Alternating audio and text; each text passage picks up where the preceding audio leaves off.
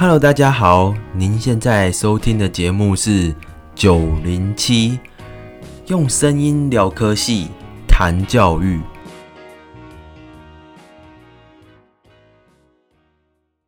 所以你当初为什么会选牙医系，不选医学系？因为我知道你是上得了医学系的。对对嗯，我有上啊，我我高一是争取，嗯哼哼，对啊，高一还是争取啊，但是我就会选高一啊，这样，因为我这个人比较喜欢手做一点的、嗯，对，然喜后欢动手。对，你那时候就知道牙医比较多动手的部分。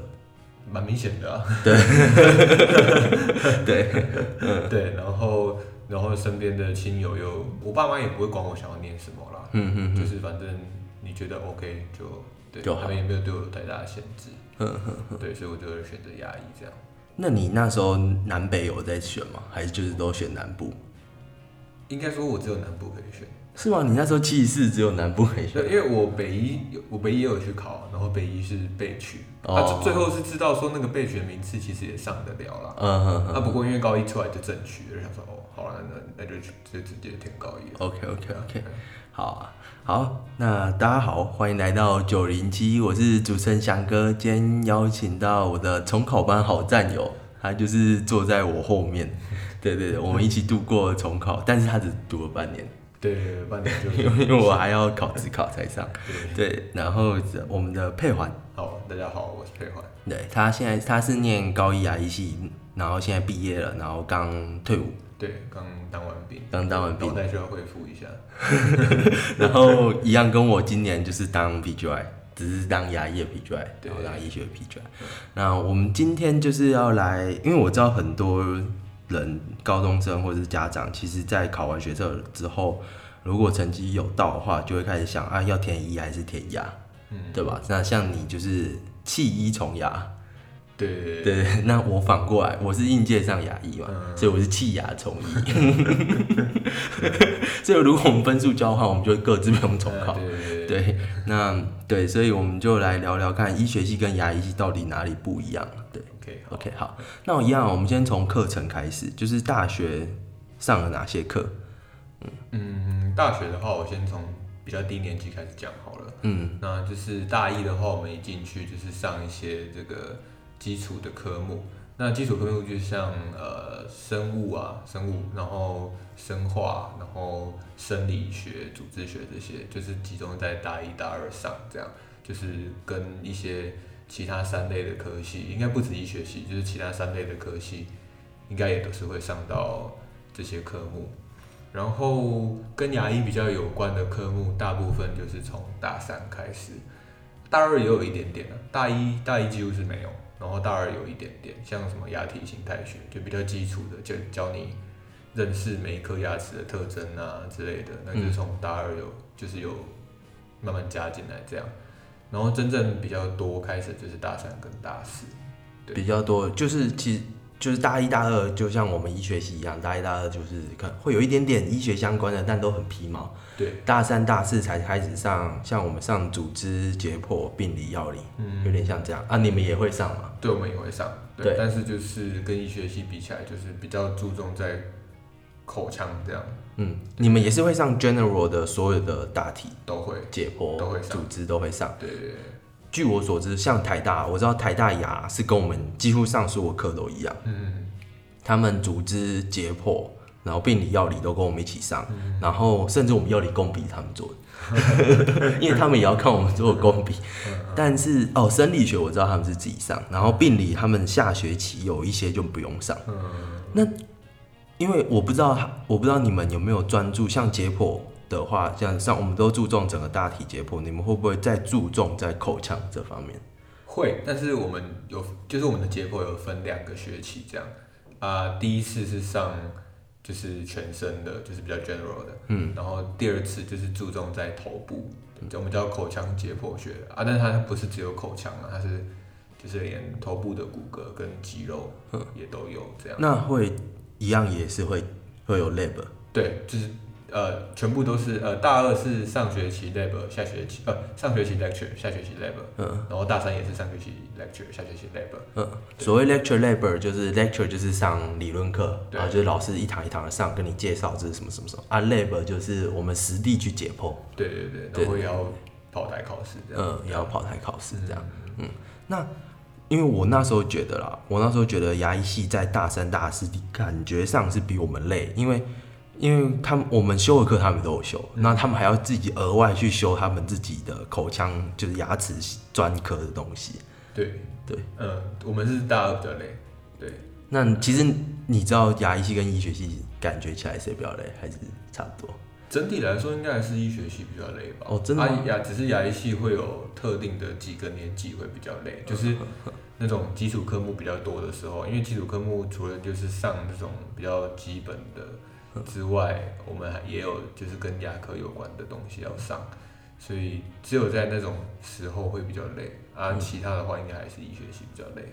所以呃，像我牙医系，因为台大牙很少人，台大牙只有三十几个，嗯然后台大医大一百四五十个，嗯然后你们你们我们，所以我们会并在一起上，我才猜应该是这个原因。嗯那、我知道你们是因为医学牙医都上百人，对对对对对，都破百所以应该没有一个教室是可以容纳这么所以哦就分开上。所以就分开可。是除了这个因素之外，应该还有别的因素，就是我们也不会就是上别的人体上到那么深入，嗯，都只是给你一个大观念这样。对对对，但我牙医系跟我们都上一样，而且考试还考哦，考一样哦。他们有点硬，所以我才会觉得他们台大牙的有点太累。嗯，那就不要去台大牙。好，那大五呢？大五、大六，大五、大六的话，我们大五是一半在教室上课，然后一半是在医院见习这样。那所谓见习就是呃去临床看医师操作，然后看医师怎么接病人，然后包括怎么应付病人的各种问题。然后也是会分各个专科去对，我们会跑站这样，嗯就是把全班将近呃就是大概九十个人吧，嗯就分成七八组这样，然后每一组都去不同的站。啊，当然就是一整个学期结束之后，每一站你都会轮到啦。嗯对，然后就是我们那时候是白天在医院见习，然后下午的话就是回课堂上课这样。嗯哼，大五是这样。对，那大六的话就是呃，整天都在医院实习。对，那医院实习就是你会有自己动手做到病人的机会。哦，大六就会治，但是有人在旁边 cover 这样。哎、对，就是一开始会需要你要做什么事情都去报告这样。嗯哼哼，其实不是一开始，就是基基本上大六你要做一些治疗的话，基本上都要报备啦。对，至少让医师知道，就是你、你的老师知道说你要对病人做什么事，这样那呃，能做哪些事？例如能做哪些事洗牙这种。基本上洗牙是几乎每个人都做得到的，因为洗牙它的侵入性比较低，当然它也是有一定的侵入性啊。那当但是它就是对病人所造成的这种呃伤害会比较低啦，所以洗牙基本上就是一定做得到。那像如果其他治疗的部分的话，一定会做到的还有补牙，就是你蛀牙嘛，然后我们要把蛀牙挖干净，然后把树脂填进去这样，然后还有像抽神经根管治疗也做得到。哦，这个就在一呃牙六就做得到。对对对对对，但是会从比较好做的部位跟比较好做的病人的状况开始做。嗯，当然当然。对对对然，然后还有拔牙，拔牙也做得到。嗯哼哼，对，但是拔牙的话，就不是每个人做到的东西都一样。就有些人可能就老师觉得你比较 OK，他就会放一些比较难的 case 给你，嗯或者是刚好有适合你的 case，、嗯你就可以做到一些比较特别的东西。但是这个其实有点看造化，对对，就是 case case by case，这本来就是临床实习，就是看你遇到什么样的病人，学到什么。所以目前感觉六年级以前，跟我们的编排就是一二年级就是呃就是比较一般的，对然后三四年级是基础医学，五六年级是临床牙医学这样。嗯，其实我们的走向好像都差不多，对对对对对，只是差在 intern 好像牙科会做到更侵入性的事情，嗯嗯，像我们就是我们也会一点的，但是也是看你去什么科，像我们会放就是中央静脉导管或是插管这种。嗯，对对对对，也是会。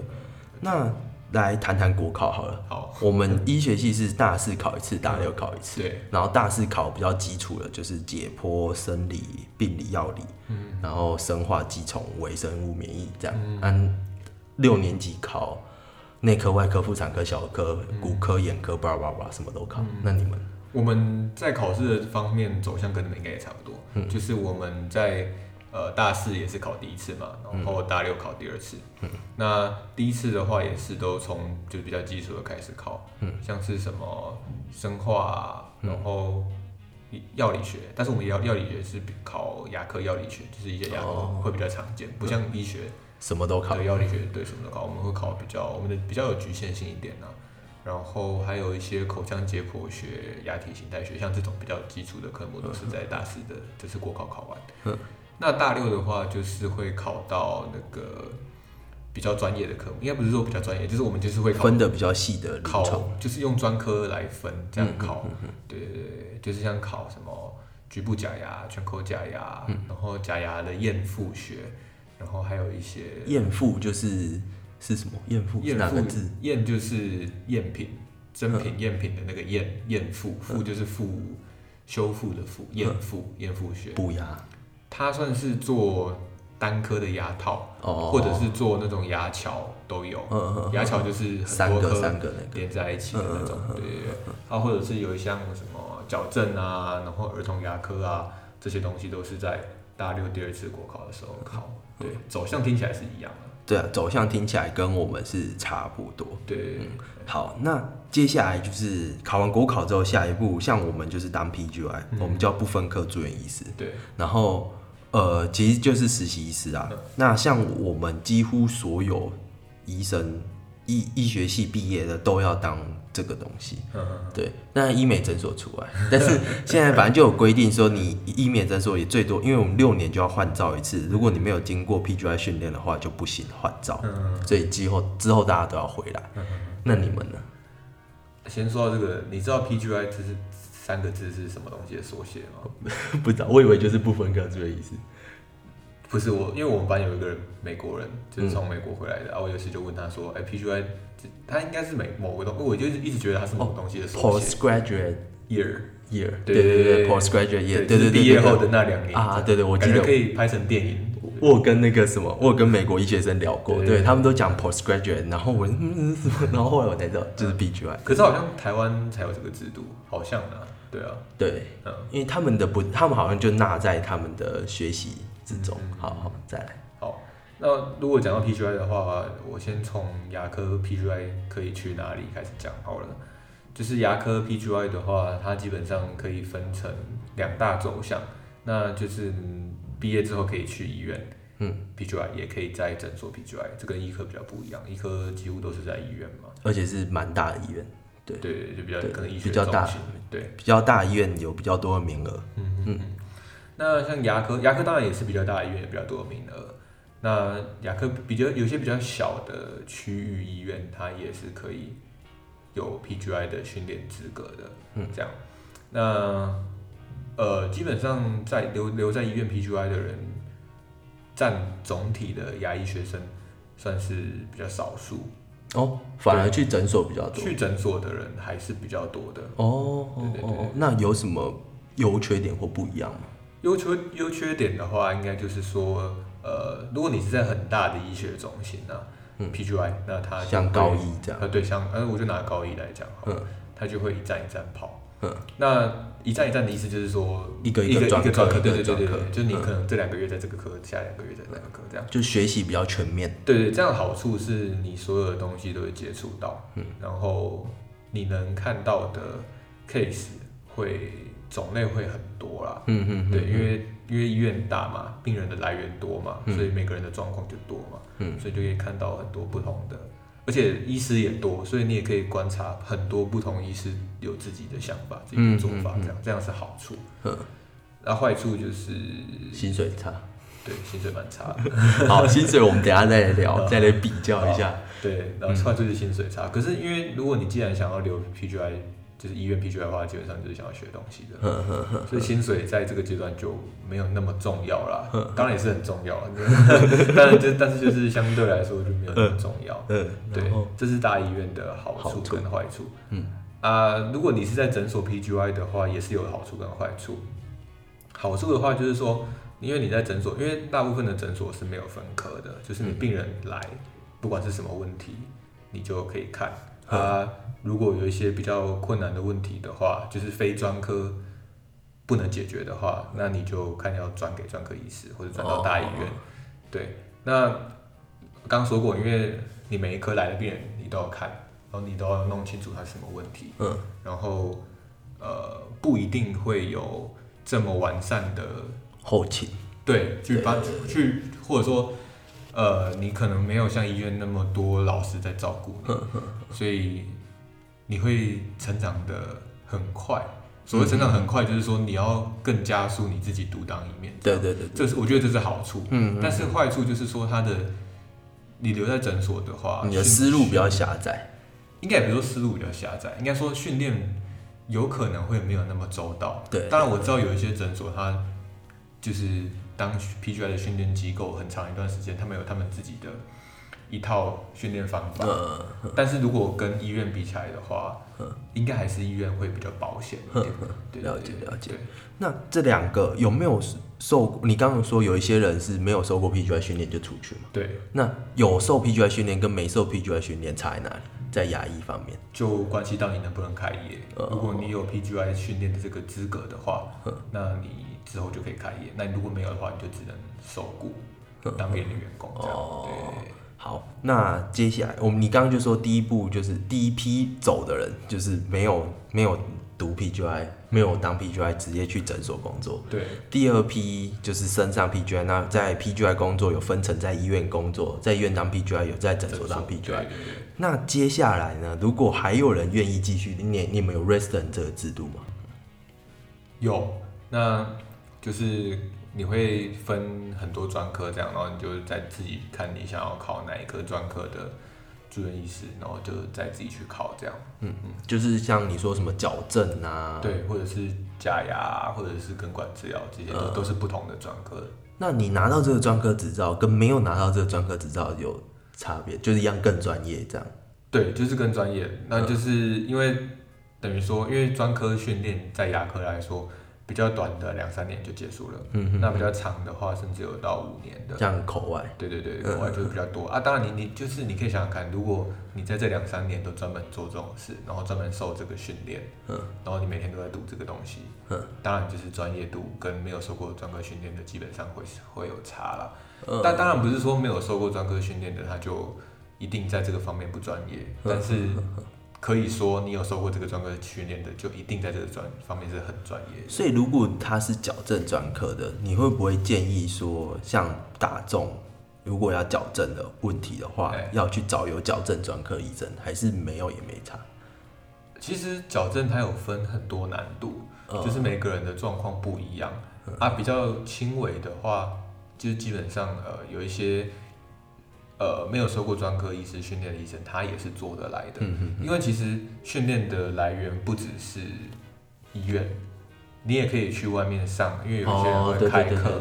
对对，所以你有上过课，然后你有一些经验的话，基本上不是太难的 case，医师也是可以做得来的。了解。那但是如果你是有一些很严重的 case，甚至有时候可能要合并到，比如说正颌手术的时候，因为有时候因为矫正改的大部分都是牙齿的问题，如果是比较严重的骨骼问题的话，哦，那建议去打医院。对就就是要矫正，对对对，那那那那种 case 大部分都是专科医师在做会比较多，嗯对。好啊，那接下来我们来聊比较严肃的，就是我们来比较薪水好了，这是比较实际的，也不是严肃啊，比较比较实际，让让大家比较有感觉的。好，刚刚就说分三种阶段嘛，第一个就是一毕业就去诊所工作，第二个是有当 PGI，那 PGI 分两种，在医院在诊所。好，我们先聊这几个。好，那如果从我先从最低的开始 最低的话就是留在医院 PGY 的医师这样。就是你即将做的事。对，就是在医院吃土的，哎、也没有到吃土，但是就是跟其他比起来是差蛮多的。嗯，就是如果你是在医院 PGY 的话，呃，基本上因为目的就是去搜寻的，嗯，所以薪水就会比较低一点。嗯，那大部分的话，平均起来都在五万到六万之间。嗯嗯嗯，哎，啊，少数比较高的可以到七八万，但是但是那是比较少数，就是比较少，大部分都还是在五到六万之间。五六万。对，跟医科好像差蛮多的。诶、台大差不多，台大还是高一点，台大应该有到七。嗯，对，但是我知道医科的 PGI 有到十啊，九或十。对对对，但平均大概是八那边，八九。嗯，那如果是在诊所 PGI 的话，呃，会高一点会高一些，就嗯大概平均的话也是在七八左右。嗯哼那有比较高的话也有到十的。呃，就会跟我们的 PGI 比较像。对对对，感觉那你如果是直接去诊所，然后又没有 PGI 的话，那基本上十几到二十还蛮常见的，然后甚至多一点的话，二十几、三十几都有。我的感觉啦，感觉就是呃，在医院 PGI 又比我们，呃，你们牙医在医院当 PGI 比我们医学系在医院当 PGI 又低了一点，对。然后你们的在诊所当 PGI 跟我们在医院当 PGI 是差不多，对，然后你们在诊所直接工作就跟我们去医美诊所工作是差不多，对感觉是这样。对好，那如果呃后来自出来自己开业，或是就是受完专科训练，正常自己开业，来那就 variation 很大了，对啊，就那是那个区间太大，有点难讨论了。但是很大的很大，就对，很大的很大，对。对，很大的看不到天花板。对，因为大家都说，至少我自己在 D 卡、啊、或是在 PET 看到不是医学相关的人在发言，嗯都会说牙医比较赚，嗯，然后怎样怎样怎样怎样，几乎大家都会这样讲。但是这真的是很要看状况啊。对啊，对啊。对啊，对啊，嗯，那呃，有人会说，就是牙医受训年限比较少，然后出来赚的钱又比较多，哎所以就会觉得啊，走牙医比较好，就 C，如果你用 CP 值来讨论，好像很多人都会说 CP 值比较高了。比较高。嗯对那你觉得缺有什么优缺点这样？优点当然就是呃，薪水不太容易很低啦，但是也不能说很高，跟因为跟其他很多比起来也没有，其实也还好。对对，但是就是不太容易很低，就至少你养得活你自己这样。嗯那那如果是说缺点的话，就是因为牙医它是一个长时间，然后你需要动手的一个科目，就是很很偏外科啦。那如果长时间累积下来的话，其实职业伤害还蛮严重的。最常见的就是眼睛跟你晚睡的手腕倒是手腕也有，但是最常见的是眼睛跟你的腰背，嗯嗯你腰背，然后加上你长时间低头你的颈椎也会嗯，很有问题。这样。眼睛是因为那个光吗？对，因为有时候像如果有印象的话，你高中显微就是在看显微镜的时候，哦，如果要看高倍的话，你是不是要开很亮？对，那那牙科它假如不戴显微镜的话，它也是要开灯的、哼，那那你如果因为我们有时候会带一些牙科放大镜，或者是甚至有时候会开显微镜在做，那那个时候那个光是就是蛮对眼睛的。的伤害是蛮大对。对对对对。好，那我们接下来来统整一下，反正大家都想问医牙之间的比较嘛，嗯。那或是该怎么选择？那我觉得是适合怎么样的人，还有所以你要先了解我们彼此之间工作心态，还有各自的优缺点。嗯那我觉得，呃，学生时期可能大同小异，但就是学生时期的时候，牙科动手做的机会比较多，对多蛮多的。对对医学系即使有外科的训练，但是我觉得动手机会不如牙科。可能未来职业之后你选外科系当然就 OK，但是学生时期牙科动手系动手做的机会多蛮多的。对对对，然后再来第二个，在呃先讨论工作形态，就是未来毕业之后工作形态，牙科主要还是以门诊为主，诊所为主，哎对，医院的部分比较少。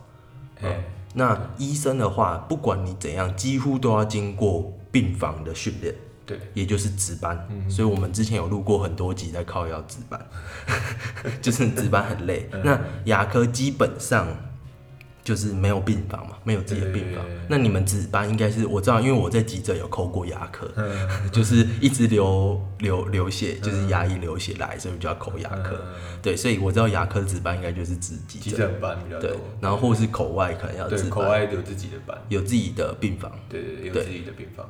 所以你们大部分时间就是不用值班，那不用值班其实差蛮多，对我们来说啊，我觉得差蛮多我。也觉得差蛮多。就是你的生活作息是正常的，对对对对，不会像，所以至少我们训练期段这 PGI 两年，然后住院医师三年，至少哎三年以上，这五六年就是在大学再经过一轮要经过值班的生活，牙医系是不用。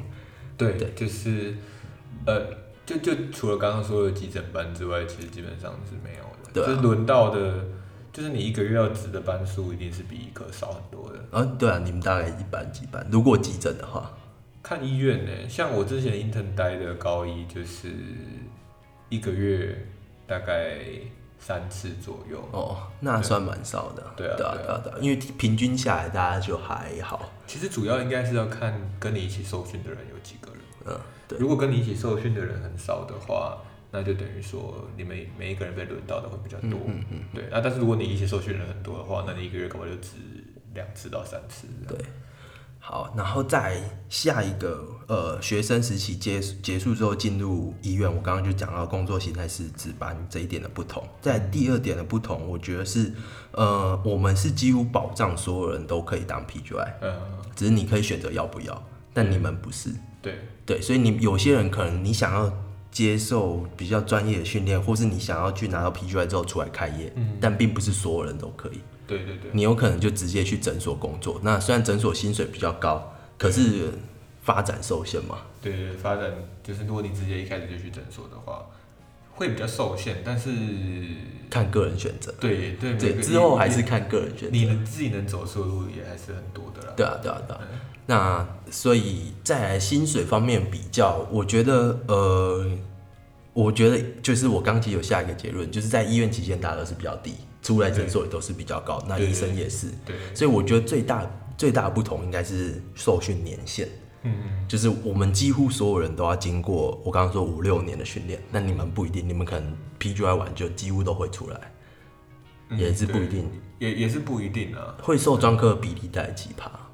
我们不知道这个统计大概几趴啦，嗯对，但是不会所有人就我猜十个里面大概两三个吧，哦，对啊，大概就是这个之类的这个比例，就是不会到很多，也许没有那么低，但是顶多一半吧，应该不会超过一半。对啊，所以就是不会很多人接受，就是总之受受训年限比较短，对。所以就是 CP 值感觉比较高。对对对对。嗯。对，然后 所以就是如果大家在选择医牙之间，嗯，就是你分数都到了，你到底要怎么选？嗯，提供给大家一个参考，就是大概是这样。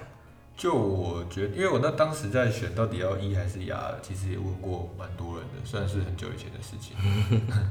对，那那我那时候是觉得说，呃，因为医科出来，它毕竟就是住院医师这条路嘛，嗯，那其实是真的非常非常累的。对，真的很累。呃，那我我这个人比较偷懒一点，就是呃，牙科当然你也可以把自己过得很充实、很累，嗯对，但是再怎么比，应该顶多跟医科一样累吧？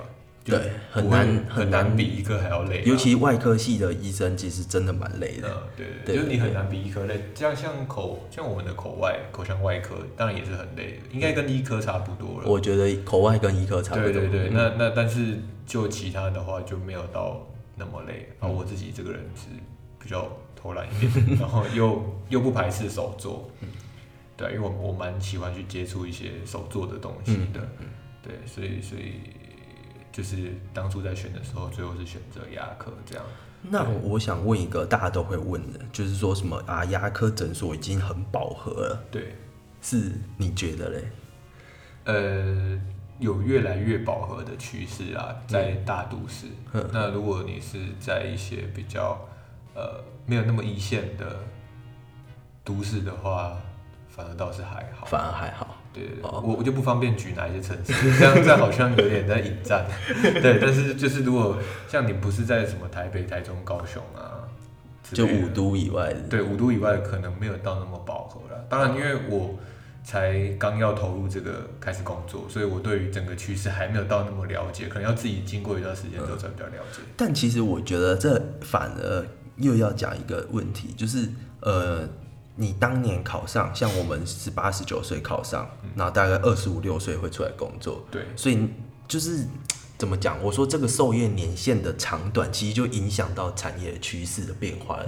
如像我，如果十八十九岁，我那时候选医学系，可是我三十出头岁才会出来工作，对，那整个已经变很大了。势都不一样了。对啊，对啊，啊，对啊，嗯。哎，对，就是所以授业年限是需要考，受训年限是需要考虑进去的，算我觉得需要，因对为真的是不短的一段时间。对，蛮大的。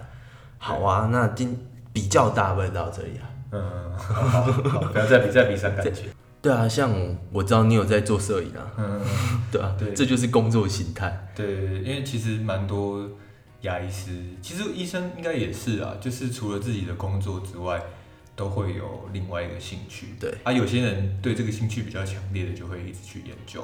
啊，研究到最后，有些人就会有自己的副业这样就。像我现在的，对对对对，啊，有些人可能是对股票很有心得啊，那那就是会有发展另外一方面的对。对对对，对啊，像我就是对摄影算是还蛮有兴趣的，嗯，因为大学的时候就是一开始就是拍一些，呃，像大学都会有一些有的有的没的营队啊，或者是迎新啊什么东西的，啊，我就刚好就拍了一些那个嘛，嗯，那就是方面的那一方面影影片然后拍一拍就觉得，哎、好像大家都还蛮回响还蛮大的啦，嗯然后之后就开始跟女朋友啊出去玩啊，有拍了一些影片这样，嗯然后就 po 上网络嘛，然后大家的反应也都还不错。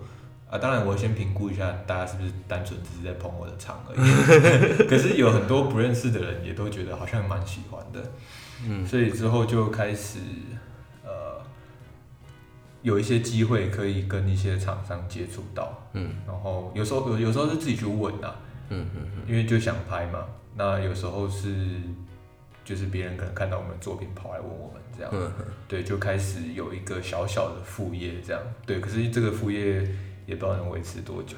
那你要不要趁机宣传一下？如果我们的听众有这方面摄影方面、拍片方面的需求，嗯，对啊，我其实拍动态的影像比较多，然后平面如果是单纯照片的话，我就是拍一些旅游的东西，就是可能拍我女朋友，拍一些旅游的景物这样。嗯嗯对，那那其实作品大部分都放在那个 YouTube 跟 IG 比较多。嗯，那嗯，我们我跟有一个学弟也是很喜欢摄影的，我们就是一起合作。成立了一个小小的工作室，嗯。对，不是很正式的啊、但是就是至少接案的时候有一个名目嘛，嗯。嗯。对，然后我们的工作室的名字叫 TK Production，嗯，TK 就是大写的 T，大写的 K，对。然后对哦对对，好，好，总之就是牙医的生活形态，但医生也有啦，但感觉你们就好不行，这样讲下去好像就是你们比较闲，我们比较忙，好不能完全这样讲。每个人都有每个人的选择，对啊你也可以把自己过得很忙，对啊，对啊，对啊，对啊，好。嗯，好，那就接下来最后就是进入我们的那个新单元，就是讲一个小 part，就关于高中生的呃，你想给他们什么建议？你读了最有心得的一课。如果是高中科目的话，因为我大学其实也有接家教，嗯。然后当然因为大学就可能没有那么多时间再回去复习高中的东西了，所以当然你选的一定是教自己最熟，最擅长的，可能就是完全都不用看，你就可以，甚至再直接回去考试都没问题的那种那种科目，就会教的很轻松。